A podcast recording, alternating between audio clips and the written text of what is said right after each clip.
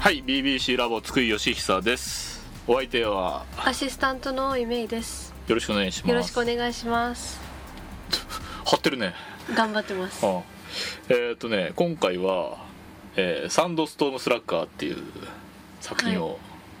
やります。はいうん。これまだ連載中ね。まだっていうか、まあ今連載中。はいえー秋田書店。で、連載してる媒体が別冊少年チャンピオンね。あうん。別冊ね。あはいで2015年9月号から連載中ということで作者は高島永住先生ですはいうんでコミックスのコメントを見ると人生初の単行本が1巻だったおと元野球部員、うん、高校野球をやってた、えーというのが、えっと一応コメントからはいうんえー読み取れます、えー福岡出身っぽいですねでえっと、まあ、サンドストームスラッガーで、まあ、3S みたいな、まあ、略し方というか、はいえーコミックスのデザインとかなってるんだけど、はういんえーまずタイトルなんでこれ「サンドストームスラッガー」っていう「えーか」というはい問題だよね、そうですねうんまあ、これ第1話でもうは分かるんだけど、はいえーっとメイちゃんは分かんないだろうから、えーはいサンドストームスラッガーサンド砂うん台風うんあ嵐うんスラッガーってうん打つ人ですかえまあそうだよね砂嵐のようにうん打つ人ああ直訳したねはいうんからのからの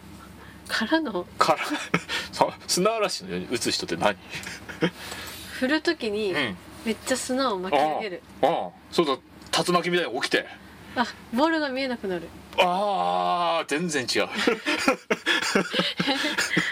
構当たってると思ったんで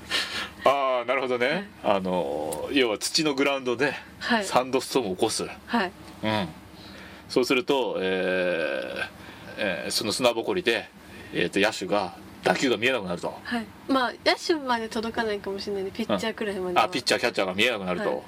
もうそれ大リーグボールだよね大リーグボール2号だし ね、うん、まあえっ、とめっちゃ分かんないと思うけど、はいうん、あの原理は同じことだよね全然違うあ違うんうです、んあの素晴らしいよねむしろ当てられたらどうしようかと思うから素晴らしくあのあの行ってほしい方に行くよねさすよがかったです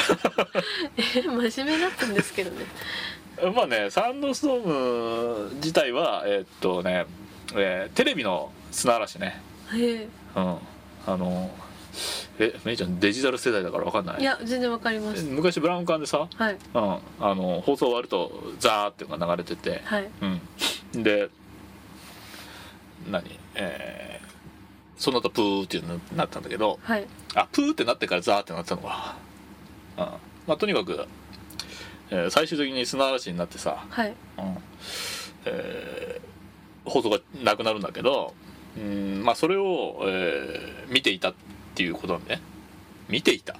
よくわかんないね、はい順を追って説明すると、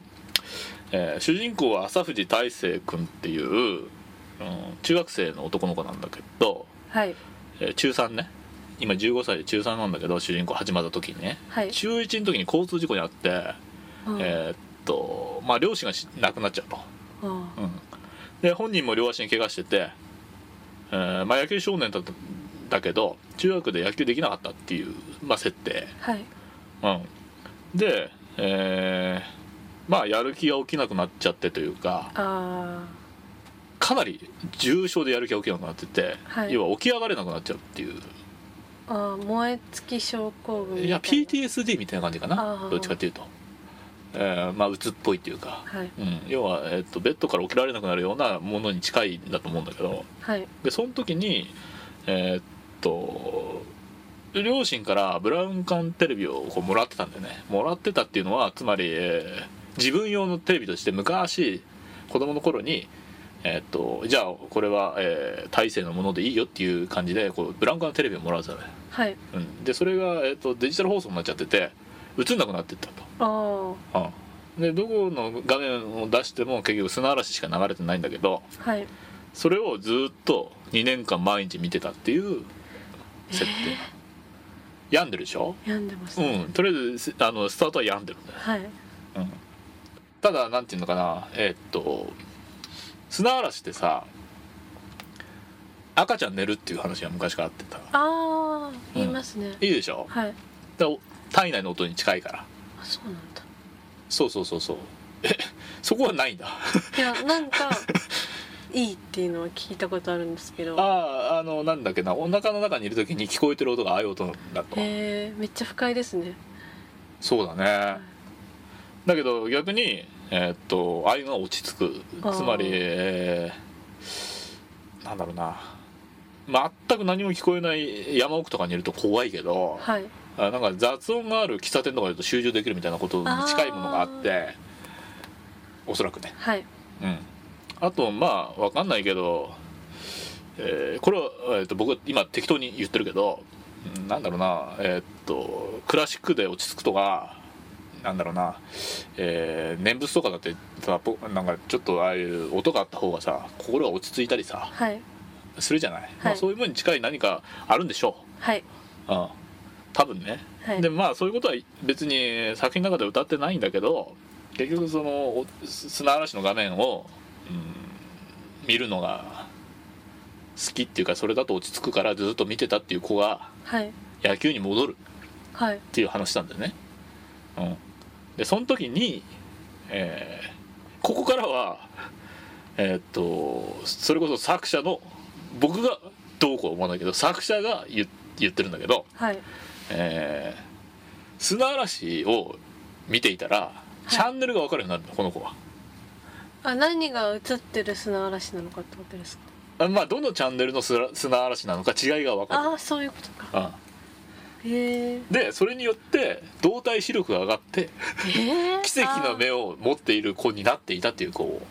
あー細かい違いでうん、見極められるようになっそうだね、たなるほうど、ん、だから多分ボールの夢とかよく見えるんだろうね、あうん、ーえテレビ局で違うんですか、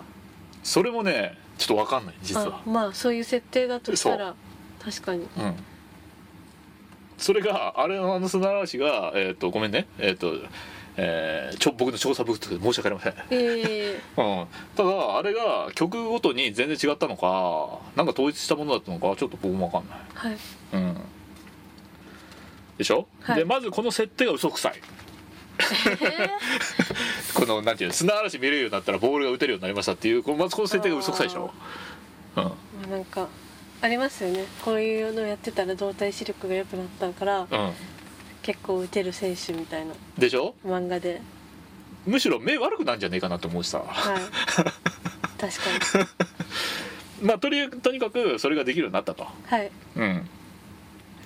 でこの大勢君はもともとはシニアですごい選手だったんだよあうん、あの割と、まあ、天才少年なんだよねああなんだけどそういうわけで足に怪我しててにあの中学の、まあ、一番伸び盛りみたいな時にやってないから、はいえー、といざ戻ってみたら、えー、とみんながちょっと先を行ってるんだよね、あうん、先を行ってるし、えーシニアとかのその力分けみたいなのがもうできちゃってるわけピラミッドが、うんでその中で全然やってないのに履いていかなきゃいけないから、まあ、そこに、えー混ざっていくと。あはいで本人はもう一度校舎を目指したいと、そのはい子供の頃に、えー思っていた、うん、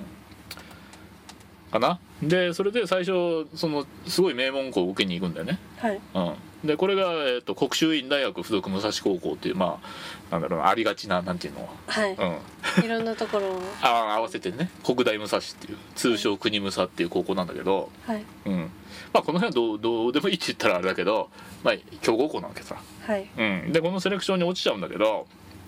えーそこにはほら昔一緒にやってた連中みたいなああ顔も見えるんだけど、えー全然このなんていうかなランクが自分は違ってきちゃってるわけ、はいうん、